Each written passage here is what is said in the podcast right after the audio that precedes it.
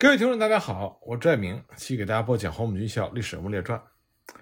那么上次我们说到呢，在八一三淞沪战场，蒋介石终于让胡宗南率领着第一军赶赴战场。九月四日呢，胡宗南的前锋部队就到达了昆山南翔一带。为了避开日机的空袭，胡宗南的部队奉命在夜间进入战场，任务呢是增援在宝山方向作战的国军。但很不幸的是，在五日清晨，宝山守军姚子青营的五百官兵全部牺牲，宝山落入敌手。那么胡宗南部队的前锋无法前进，只好就地占领刘行、杨行等第二线阵地，迅速的构筑工事，阻击日军。那么天刚破晓，第一军所属的第一师和第七十八师就相继投入了战斗。日军一上来呢，就是陆海空联合作战，飞机低空轰炸，军舰。从黄浦江上架炮进行猛轰，接着呢，日军的步兵就扑了上来。淞沪地区是一马平川，那么第一军仓促的参战，没有坚固的工事抵挡，这样一来呢，就让日方的优势更加的明显。那么这样的战场形势，胡宗南的部队并没有见过。不过这一次，胡宗南部队的国军官兵都知道，这是一场正义之战。上至军长胡宗南，下至普通的士兵。都与日军殊死搏斗，寸土必争。那么第一轮作战下来，第一师和第七十八师都遭受到了重大的伤亡。仅以第一旅为例，第二团团长杨杰、四团团长李有梅阵亡，第一旅旅长刘朝环、第一团团长王应尊负伤，营长以下的军官和士兵伤亡率达到了百分之八十之多。整个第一师和七十八师的伤亡状况和第一旅基本上类似。这个时候，七十八师只剩下一个老营长严颖高，当即被提升为团长。在这样重大的损失的情况下，第一军显然已经无法作战，所以呢，就不得不由陶峙岳的第八师接替防务。第一军开到昆山附近进行补充。昆山整补呢，第一军扩充为第十七军团，胡宗南升任军团长，陶峙岳的第八师也拨归第十七军团序列，由胡宗南指挥。胡宗南呢，就再一次打破了黄埔学生升职的记录，第一个抢到了军团长的位置。其实呢，如果从军队编组的实际需要出发，第十七军团根本就没有组建的必要。本来第一军只有两个师，增加一个师也只有三个师，把胡宗南提升一级，但只是摆了一个空架子。不过呢，蒋介石用人素来有自己的考虑和传统，他认为呢，要想让下属忠于职事，最实用的办法两条。一个是升官，第二个是发财。那么在战场之上，升官就大行其道。当时呢，新编的部队很多，有的新编军只有一个师，原因在于师长的资历较深，不升军长就摆不平。那么以后呢，又觉得有些人做军长委屈了，做总司令又不够格，所以就增设了军团这一级，但也不是普遍设置的。先是陈诚捷足先登，为他的保定军校同期同学十八军的军长罗卓英。提出了升职请求，蒋介石就批准了，升罗卓英为第十六军团长。这先例一开，蒋介石索性一不做二不休，认为胡宗南做军长也嫌小，所以就把他升为第十七军团长。这样呢，到最后淞沪战场上就形成了战区、兵团、集团军、军团、军师六级指挥机构，这也带来了不小的弊病。那么，经过第一次补充和扩编之后呢，胡宗南的部队再上前线。奉命呢到运枣帮、陈行、大厂一线阻击。这轮的战斗比第一轮更加的猛烈，全军官兵伤亡再次达到了百分之八十以上。如果说这次和上一次有什么不同的地方呢？那就是团长以上的中上层军官懂得了自存之道，伤亡比较少。团长这次阵亡了两个人，但是营连长以下的基层干部所剩无几，士兵更不用说。七十八师四六七团第三营营长三义三亡。第二营的官兵全部牺牲，很多师旅的连长一天数换，连排长伤亡殆尽。第八师呢，坚守运枣帮二十一个昼夜，全师战斗兵员最后只剩下七百多人。所以呢，胡宗南再次奉蒋介石的命令，率领残部退出战场，到黄渡附近进行第二次补充。这次接防的呢是广西部队，据说上去之后三天就打光了。这两轮作战下来。胡宗南的部队元气大伤，从大西北带出来的营以下的基层干部基本上伤亡殆尽。这些人呢，在西北高原训练了很多年，现在将一腔的热血全部贡献给了淞沪战场。好在蒋介石也特别的照顾胡宗南的部队，补充的兵员都是直接来自于后方没有参战部队中自愿要求上前线的抗日官兵，有的呢还是从具有较好作战传统的部队中挑选整团整营的成建制的部队来补充。因此，胡宗南的部队在补充之后，战斗力仍然很强。像后来担任民革中央副主席的贾一斌先生，当时呢就是率领第十军的一个建制营。直接编入第一军第一师第二旅的延明部，这个营呢，在战场上坚守了二十多天，和日军的阵地当时相距只有数十米，日军始终无法前进一步。全营四百多人，拼到最后呢，只剩下一百多人，但是阵地岿然不动。第二次补充之后，胡宗南就奉命率部到苏州河南岸继续作战。这时候已经是十月中旬了，战场形势更为严峻，苏州河以北地区大部分沦陷了。战火日益向市区逼近，胡宗南的部队在这个地方坚守到了十一月初。这时候，日军大批的增援部队从金山卫登陆，那么国军腹背受敌，面临被全歼的危险，所以不得不全线撤退。当时呢，在淞沪战场参战的国军部队，因为仓促间组织撤退，并没有全盘的计划，又因为退路狭小受阻，所以呢，拥挤混乱，溃不成军。胡宗南从乱军之中退出来的时候。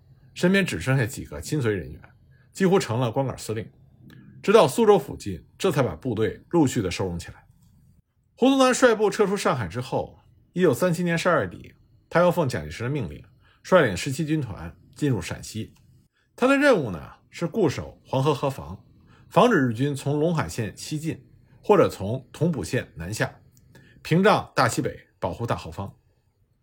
那么黄河河防东起陕州，西至潼关。北至宜川，长一千多里，但是河东呢是中国共产党的太行山根据地，河西呢是中共的陕北根据地。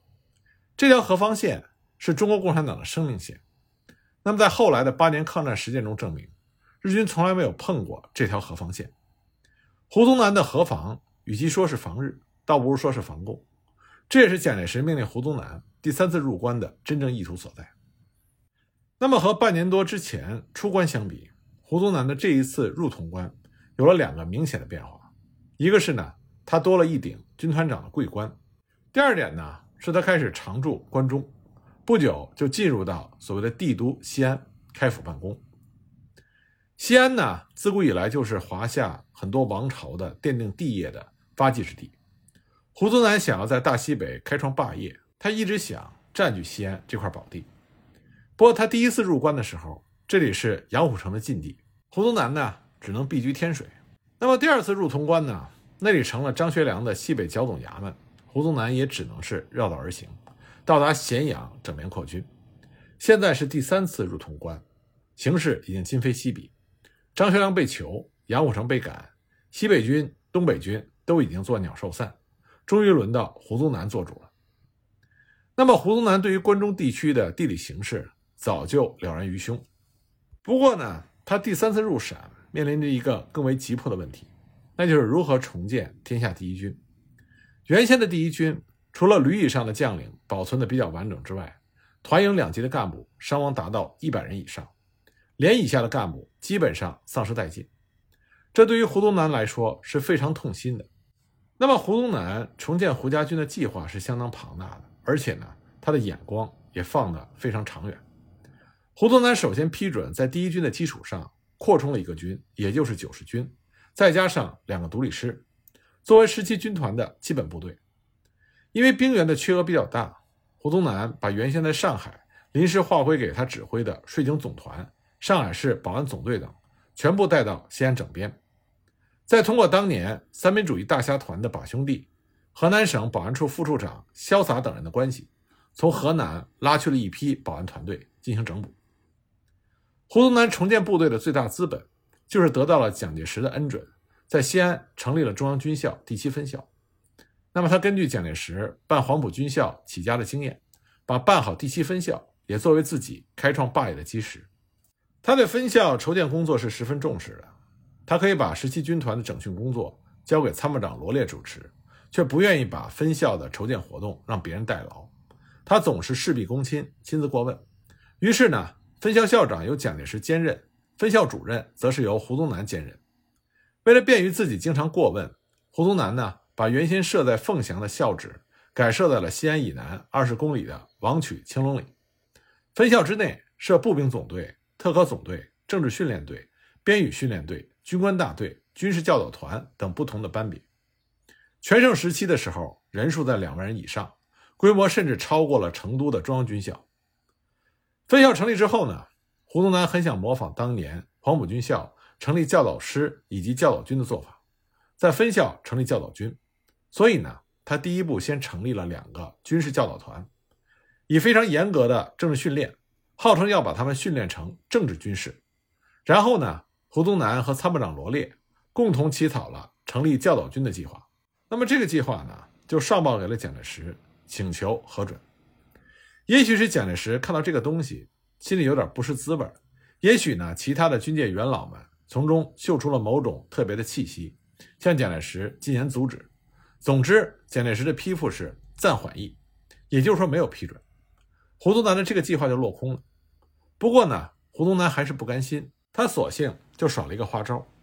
他先请求将住在兰州的幺八幺师扩编为四十二军，然后呢，把那两个军事教导团拨给这个军，来代替预备成立的教导军。胡宗南当时就对四十二军军长杨德亮交代说：“现在把七分校两个军事教导团拨给你们军，是要以此为基干，训练出一支有力的军队，像北伐时期教导师那样，战无不胜，攻无不克。所以你要好好的使用这批政治军事。”使我们的士兵骁勇善战，同时还具备政治头脑。胡宗南当时还授意让别人喊出“统一中国靠黄埔，战胜日本靠七分校”这样的口号。那么，七分校虽然只是一所培养初级军事干部的学校，但是呢，在胡宗南的宏图里，七分校毕业的每一个学生，将来都要像黄埔一二三期的学生一样，成为中国军界的著名将星。所以，他对于七分校学员的招生工作是十分重视，要求从中学以上的知识青年中直接吸收。那么，早在胡宗南率领部队从淞沪战场向陕西撤退的过程中，他就非常注意沿路搜罗青年学生，随军西撤，甚至呢，还通过诱骗或者是强制的手段，把蚌埠、徐州、开封等地的中学生强行带到关中，编为学生总队，送到七分校进行训练。七分校成立之后呢，胡宗南还派人从冀鲁豫等地招录沦陷区的学生数千名，成为七分校的基本学员。胡宗南从黄埔军校的办校实践中就发现，湖南的知识青年不但文化程度高，整体素质优秀，而且呢具有湘军的传统，民风彪悍，打仗勇敢，非常适合于培养优秀的军人。为此，胡宗南专门派人到湖南设立了第七分校的招生点。大肆招收青年学生，不但招男学员，也招女学员。当时在全国的青年中有一个时髦的口号：“到大西北去。”那么到大西北去，指的是西北有两个地方，一个是延安，一个是西安。那么到延安去的理由，我们现在非常熟知。那么到西安去的理由，大多数是听了胡宗南部队的招生人员或是一部分黄埔学生的宣传，说胡宗南是青年将领，是蒋介石的得意门生。说他那里呢是部队多、单位多、州多僧少、升官有望、前途无量等等。于是呢，湖南就有部分青年抱着这样的想法到了西安。另外呢，胡宗南还命人策划组织湖南青年战地服务团，从社会上吸收了五十多名流亡的大学生和知识人才，到天下第一军服务。那么就在这一次招收的高级知识分子中，胡宗南果然选拔到了一个令他十分满意的干才。并且以为心腹加以培植，结果多年之后，他才发现他的这个所谓心腹，原来是他的黄埔老师周恩来有计划打入自己身边的一个共产党的高级间谍。这就是熊向晖。除了第七分校，胡宗南还在关中地区先后创建了军委会战时工作训练第四团和西北干部训练团。这两个团呢，都是由蒋介石挂名兼任团长，胡宗南亲任教育长，负实际责任。战干团设在西安西郊的营房，以培养军队的政工干部为主。鼎盛的时候呢，学生达到了七八千人。西北干训团为甘肃、宁夏、青海、新疆、绥远等西北五省训练军政干部以及保安团队的机构，是打入西北地方势力的重要部署。为了便于开展活动，胡宗南请准由第八战区司令长官朱绍良挂名该团主任，马鸿逵、马步芳挂名副主任。此外呢，胡宗南还开办了陆军大学西北参谋班、游击干训班、骑兵学校、特种兵联合分校、军医分校、警官分校、将校训练班、中美训练班等等。以上这些军事学校以及训练班的人数总计达到了五万多人。那么，最能说明胡宗南野心的，还不是以上这些办校的动作，而是由他发起了一个篡改地名的运动。胡宗南考证第七分校的所在地王曲青龙岭，这是东汉光武皇帝刘秀的起家之地。那么，胡宗南呢对此怦然心动，所以他想占据这块福地。他下令把青龙岭改名为兴隆岭，改山下本来是姓氏的黄埔村，改名为黄埔军校的黄埔两个字。甚至呢，下令把终南山改为宗南山。一九三八年，这是对于胡宗南有着重要意义的一年。这一年呢，他的关中基业开始初具规模，势力也大为扩张。其基本力量十七军团从最初的一个军，迅速扩充到了四个军之多，其发展之快令人惊讶。当然，这里的主要原因是蒋介石毫无顾忌地刻意培养胡宗南，而且呢，胡宗南是站在反攻的第一线。所以，蒋介石必须倚仗胡宗南的实力来制约中国共产党。那一九三八年这一年呢，在中原和华中地区，中日打的是翻天地覆。为了应付国内外的舆论，也是为了应付非常的局势，蒋介石曾经命令胡宗南两次率部出关作战。那么第一次出关呢，是在一九三八年春，这一年的五月，日军精锐土肥原的师团攻陷了陇海线上的豫东重镇兰丰。然后长驱西上，直取开封、郑州。蒋介石这个时候正在郑州指挥中原战事，所以他急调胡宗南的十七军团东出潼关驰援。胡宗南率领第一军和第九十军赶到开封，数日激战，伤亡颇大。由于日军的增援部队远远赶到，蒋介石不得已就下令破开了黄河花园口，以黄河之水阻止日军的西进。那么结果呢？日军的攻势受阻，国军安全西撤。不过，豫皖苏三省的大片国土变成泽国，老百姓一千多万人流离失所，淹死、饿死、冻死的人不计其数。胡宗南的第二次出关呢，是在一九三八年秋。这一年九月，中日会战武汉，胡宗南奉命率十七军团出关，扼守武汉的北大门、信阳地区。在战斗的初期呢，胡宗南的部队打得比较好，但是伤亡仍然很高，当时部队伤亡人数高达一点三万人。胡宗南当时的心情也是非常紧张的，这和当年在淞沪战场有着很大的不同。因为这个时候胡宗南在关中已经有了基业，他害怕自己辛辛苦苦攒起来的这点本钱再度丧失，所以当日军攻势加强，胡宗南国军防线被逐次突破之后，胡宗南为了保存自己的实力，给日军让开了南下攻占武汉的大路，率领主力西撤桐柏山区。不过他的这一撤，基本上也就结束了胡宗南的抗战历史。在之后七年多的抗战过程中，胡宗南以及他麾下的国军部队就再也没有和日军进行直接的交手。同时呢，由于信阳抗战不利，胡宗南呢还遭到了以桂系为首的一批国民党高级将领的攻击，这就使他在淞沪抗战中所建立起来的一点名誉很快就丧失殆尽。在武汉会战之后呢，胡宗南就遭到了国民党军界元老的猛烈抨击，因为他失守信阳。置第五战区李宗仁所部的侧翼完全于不顾，那么擅自率部西撤南阳，李宗仁措手不及，被南北两路的日军迅速包抄，形成了四面合击的态势。当时形势十分的危急，他不得不指示部队各自行动，多路向西突进，这才冲出了包围圈，免遭灭顶之灾。事后呢，李宗仁对此事大为光火，大骂胡宗南擅自撤离信阳，致使日军乘虚南下。严重影响到了保卫武汉的作战，他认为武汉的失守，胡宗南需要负重大责任。那么这个罪名是很重的，如果这个指控成立的话，胡宗南被撤职，这都算轻的。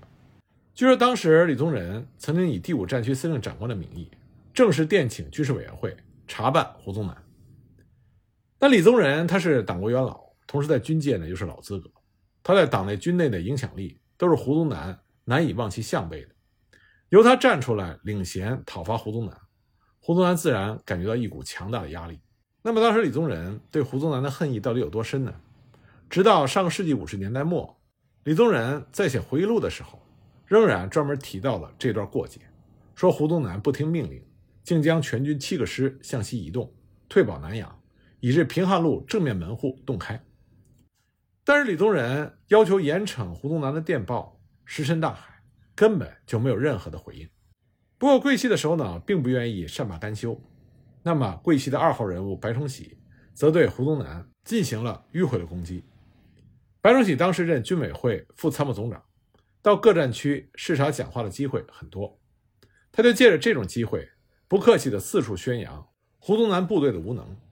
白崇禧当时就在公开的场合说，胡宗南部队的士兵看到敌人骑兵的尖兵骑着高头大马来了。还以为是自己的长官向敌人敬礼，还说配给胡宗南的七辆坦克车见了有利目标也不发射，而让敌人横冲直撞，只是在掩护胡宗南往后跑的时候，才勉强向敌人冲了一下。当然，白崇禧的这些旁敲侧击都是在非正式场合的闲谈，但是以他的身份说出来，即使是闲谈，也有着不同寻常的威力。而且呢，胡宗南还无法应战，只能是听之任之。那不但是新贵系的这两位首脑大肆的讨伐胡宗南，当时呢，在武汉会战中负有指挥责任的武汉卫戍总司令、湖北省政府主席、第九战区司令长官陈诚、军委会参谋总长何应钦、第一战区司令长官程潜这些军界的老资格，也一致指责胡宗南。一次呢，何应钦、李宗仁和程潜这三位上将在南阳商讨武汉失陷后的作战方针的时候。在闲谈中一致认为，在黄埔将领中，胡宗南不如宋希濂。由此可见，当时的情况对胡宗南十分的不利。当，在这种时候，最能给胡宗南撑腰的，自然是蒋介石。那么，蒋介石是如何鼓励自己这位最得意的门生的呢？我们下一集再继续给大家讲。